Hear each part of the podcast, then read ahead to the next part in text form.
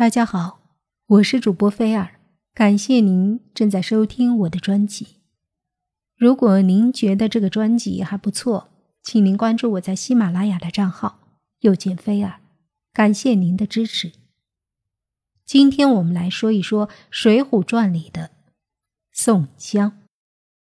在《水浒传》中，宋江是个核心人物，从做押司到怒杀阎婆惜。到最终被逼上梁山，然后通过一系列的动作，在晁盖死后坐上了第一把交椅，后因为把梁山影响日益扩大，最终随了心愿，被朝廷招安，然后率领一班兄弟打辽国、平田虎、征王庆、剿方腊。虽然染尽兄弟血，但还是让宋江带来了一时的荣耀。光宗耀祖。故事发展到这里，我们却发现这样一个问题，那就是宋江无论是在做押司期间，还是坐上梁山第一把交椅之后，或是被招安而光宗耀祖之后，宋江竟然没有娶妻生子。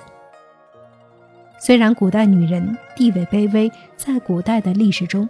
对于英雄人物的妻子一般不做介绍，所以即使是文学作品，也往往不提及其妻子。但是即使如此，但后代总归要提及的吧？尤其是宋江被高俅毒杀之后，竟然就没有了下文。要知道，高俅毒杀宋江，必然要斩草除根，以绝后患，这才是基本规律。可阅尽整部《水浒传》。我们没有看到宋江有后代，这似乎有点不正常，所以，我们不得不怀疑宋江生理有问题，是性无能。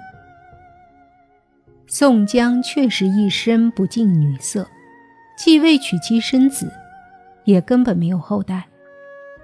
而且读遍《水浒传》，我们能够找到六个证据来支撑。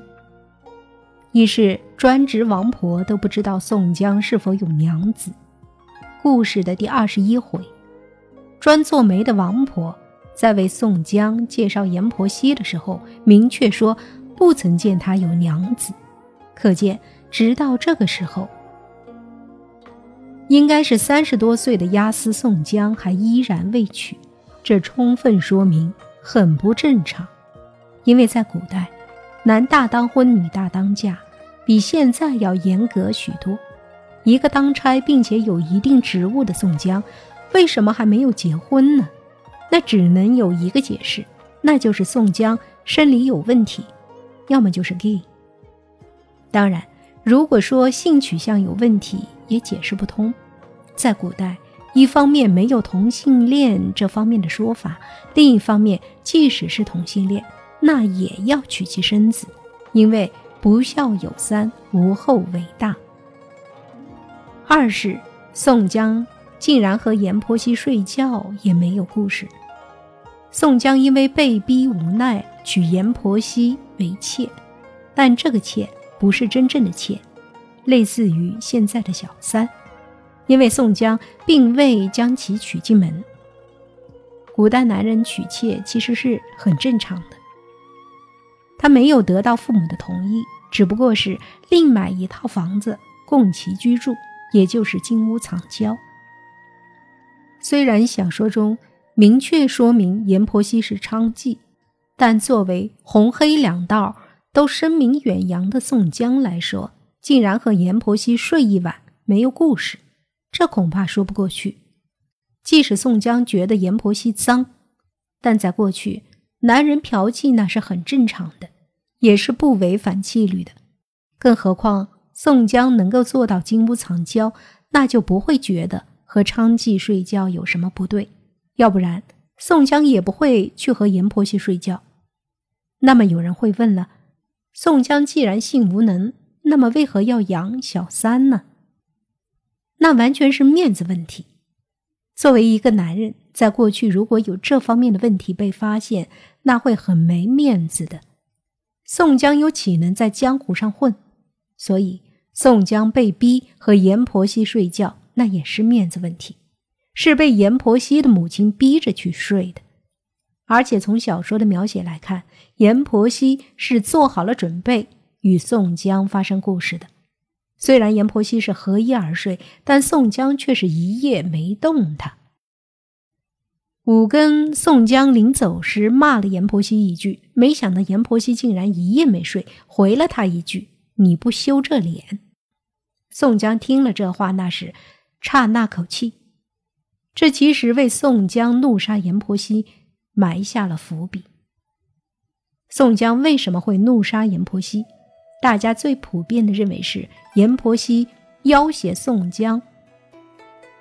但仔细阅读原作，我们不难发现，宋江杀阎婆惜就是害怕阎婆惜知道他的秘密而暴露出去。当时阎婆惜只是假意拿了宋江的袋子、刀子、招文袋藏在被子里，压在身下。假意睡着了，其实是一种调情的做法。他只想宋江来和他快活，当然也是迁怒于宋江一夜没有动他。他根本也不知道招文袋里有涉及宋江性命的书信，可是宋江却因此怒杀他，是说不过去的。当然，宋江可以以此理由向江湖兄弟说明，但真正的原因只有他自己知道罢了。三是梁山好汉接宋太公及弟弟宋清上梁山的时候，也不曾提及宋江有妻室。宋江上了梁山之后，就要求回家接父亲宋太公来梁山享福。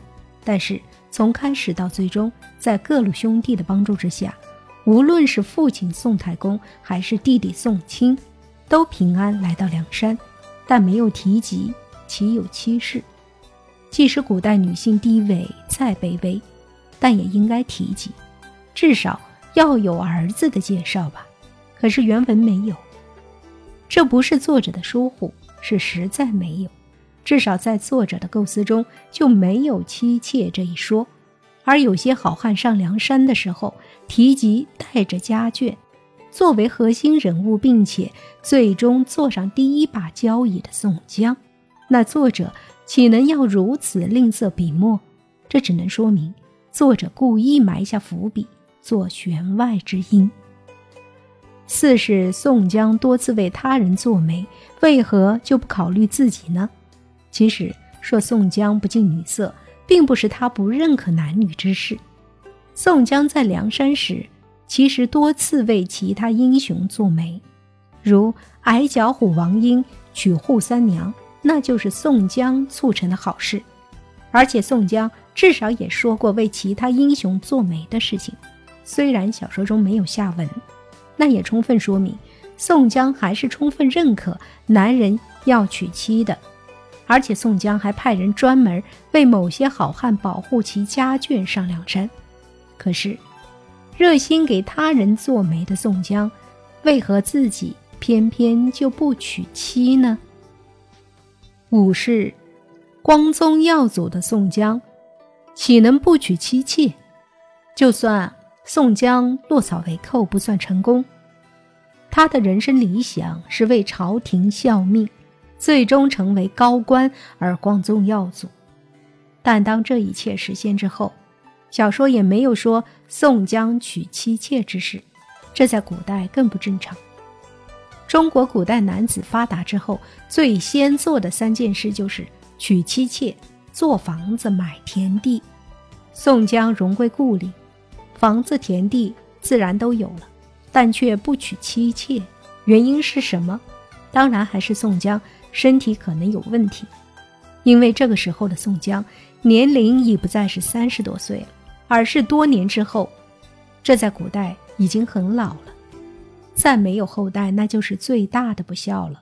所以，作为其他英雄不交代起娶妻生子的事情还情有可原，但作为核心老大宋江，在实现人生理想、光宗耀祖之际，竟然也不提及，就只能说明作者有意如此。六是高俅毒杀宋江，竟然没有斩草除根。小说的最后是宋江被高俅等借御酒之名毒杀高俅，毒杀宋江等好汉，符合高俅对梁山好汉的心理。因为高俅一直在借刀杀人，而且梁山一百零八好汉到此时也剩下的不多。可是，既然高俅要杀宋江等梁山好汉，尤其是宋江这样的首领，自然要斩草除根。可是，故事却在宋江被毒杀之后就没有了下文，这似乎不合常情。特别是皇帝知道真相之后。虽然不追究高俅也合乎常理，毕竟他们目标一致。但皇帝为了表现皇恩浩荡，往往会对其后代进行封荫。但只有《梦游梁山》整部小说就结束了，这充分说明宋江并没有后代。所以，《水浒传》中的核心主角宋江为何一生不近女色，尤其是不娶妻妾生子？我们的分析只能是宋江的生理确实有问题，而且他也非常清楚。可为什么作者要如此写宋江？寓意是什么？这应该是另外一个值得思考的话题。